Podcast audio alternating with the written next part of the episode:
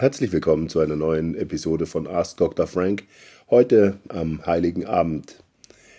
Die Überschrift respektive das Thema könnte auch lauten Kaufen, kaufen, kaufen, Konsum oder welche Energie gibst du und welche Energie empfängst du. Ich war gestern kurz vor dem Heiligen Abend im KDW-Kaufhaus in Berlin und ähm, konnte beobachten, wie intensiv äh, Menschen dort ähm, konsumiert und eingekauft haben und war, wenn ich ganz ehrlich bin, doch etwas baff, was alles konsumiert wurde und in welchem Ausmaß kommuniziert und gekauft wurde. Ähm, durch Zufall, ich bin einfach durch dieses Kaufhaus durchgeschlendert, habe ich zum Beispiel gesehen, dass es Messer zu kaufen gab für 6000 Euro, äh, die handgeschliffen waren. Unterhaltungsindustrie stand ganz im Vordergrund und ähm, ja, äh, Küchengeräte, was auch interessant ist, äh, zum Teil äh, für 1000 Euro. Äh, dabei waren zum Beispiel auch Zitronenpressen, die ich als ganz normale Handzitronenpresse für 30 Cent äh, gekauft habe, äh, als hochkomplizierte ähm, Geräte verfügbar. Ja, aber auch Unterwäsche, Höschen mit Strassperlen verziert etc. pp. Also es ist ein Konsumtempel sondergleichen. Ich bewege mich ganz, ganz selten im KDW, aber an einem verkaufsoffenen Sonntag äh, war es doch ein Erlebnis, in das ich hineingestolpert bin, über was ich heute und über welches ich heute mit euch kommunizieren möchte. Ja, und dann wären da natürlich die ganzen Konsumenten respektive Besucher, die äh, durch dieses Kaufhaus schlenderten, ähm, dort waren dann unter anderem zum Beispiel Jugendliche zu sehen, die ganz gelangweilt auf Sofas saßen und nicht mehr hochzubekommen waren, weil sie vor lauter Langeweile äh, tief in ihre Fortnite-Videospiele auf dem Handy ähm, versunken waren, währenddessen ihre Eltern im äh, unglaublichen Ausmaß Geld ähm, ausgaben. Neben mir stand zum Beispiel ein reiferer Herr, der für seine Ehefrau eine goldene Handyhülle kaufte. Diese kostete nebenbei auch 5000 Euro. Und äh, während er gehetzt sozusagen dieses Thema äh, abarbeitete, seinen auch gleichzeitig äh, hinter ihm stehenden erwachsenen Söhne ähm, fragte, braucht ihr auch noch was?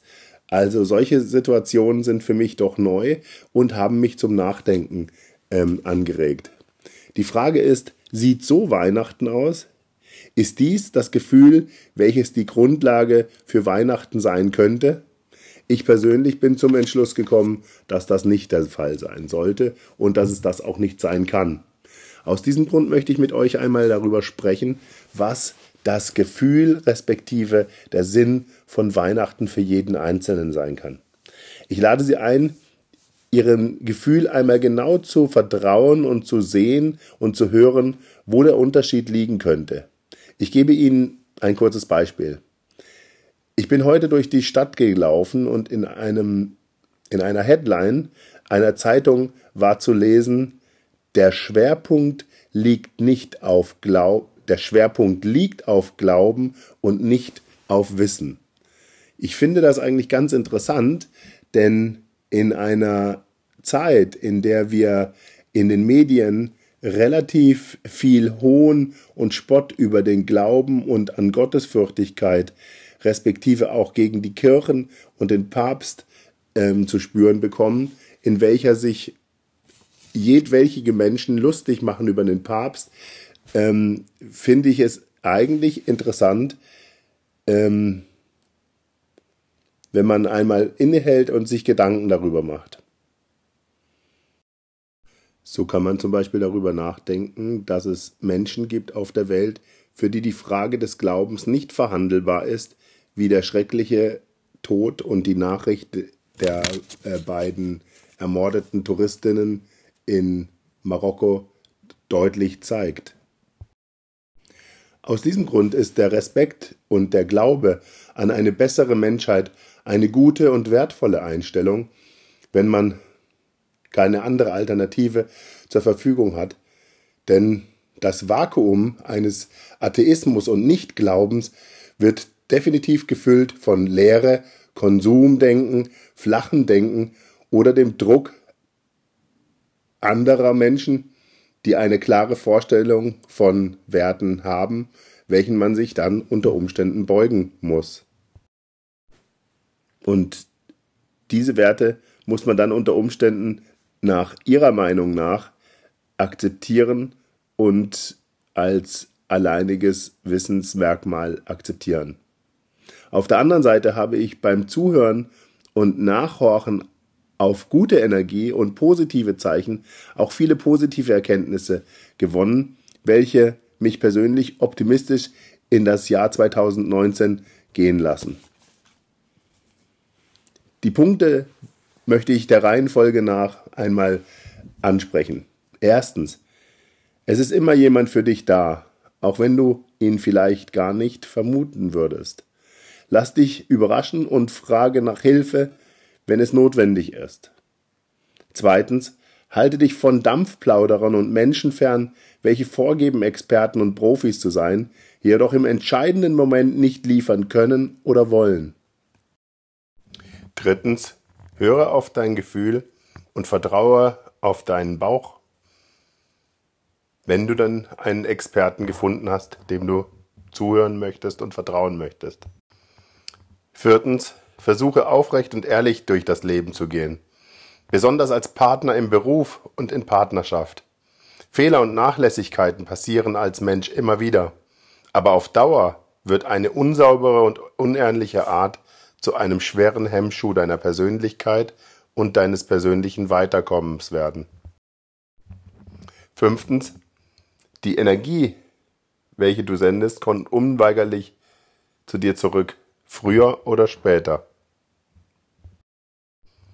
Tja, mit diesen fünf Punkten ist eigentlich alles gesagt, was heute gefeiert wird, das Fest der Liebe. Und wir wissen nicht, ob wir die Welt positiv verändern können, wenn wir an die Kraft der Liebe glauben. Aber wir hoffen es. Und wir Christen, wie aber, glaube ich, alle monotheistischen Religionen, glauben, dass wir mit diesem Ansatz eine bessere, friedvolleres, ähm, eine bessere und friedvollere Welt und ein besseres Miteinander zwischen den Menschen bauen können, wenn wir daran arbeiten und uns nach diesen Grundsätzen ausrichten. Ich möchte noch einmal auf den Punkt 2 zurückkommen. Halten Sie sich von Dampfplauderern und Menschen fern, welche im entscheidenden Moment nicht liefern können oder wollen.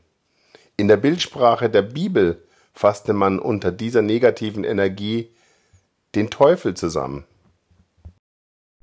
Und zum Teufel, der mehr oder weniger negative Energie verbreitet, kann jeder Mensch werden, auch als Werkzeug, wenn er zum Beispiel instrumentalisiert wird oder aufgehetzt wird. Prüfen Sie aus diesem Grund regelmäßig Ihre Einstellung und schauen Sie selbst, wo diese Energie unter Umständen herkommen könnte. Ich glaube, es lohnt sich, mit positiver und besserer Energie durch das Leben zu gehen und dann auch bessere Energie zu empfangen. In diesem Sinne wünsche ich Ihnen ein schönes Weihnachtsfest und eine wertvolle Zeit mit ihren Familien, Kindern und Angehörigen. Mit herzlichen Grüßen, Dr. Thomas Alexander Frank.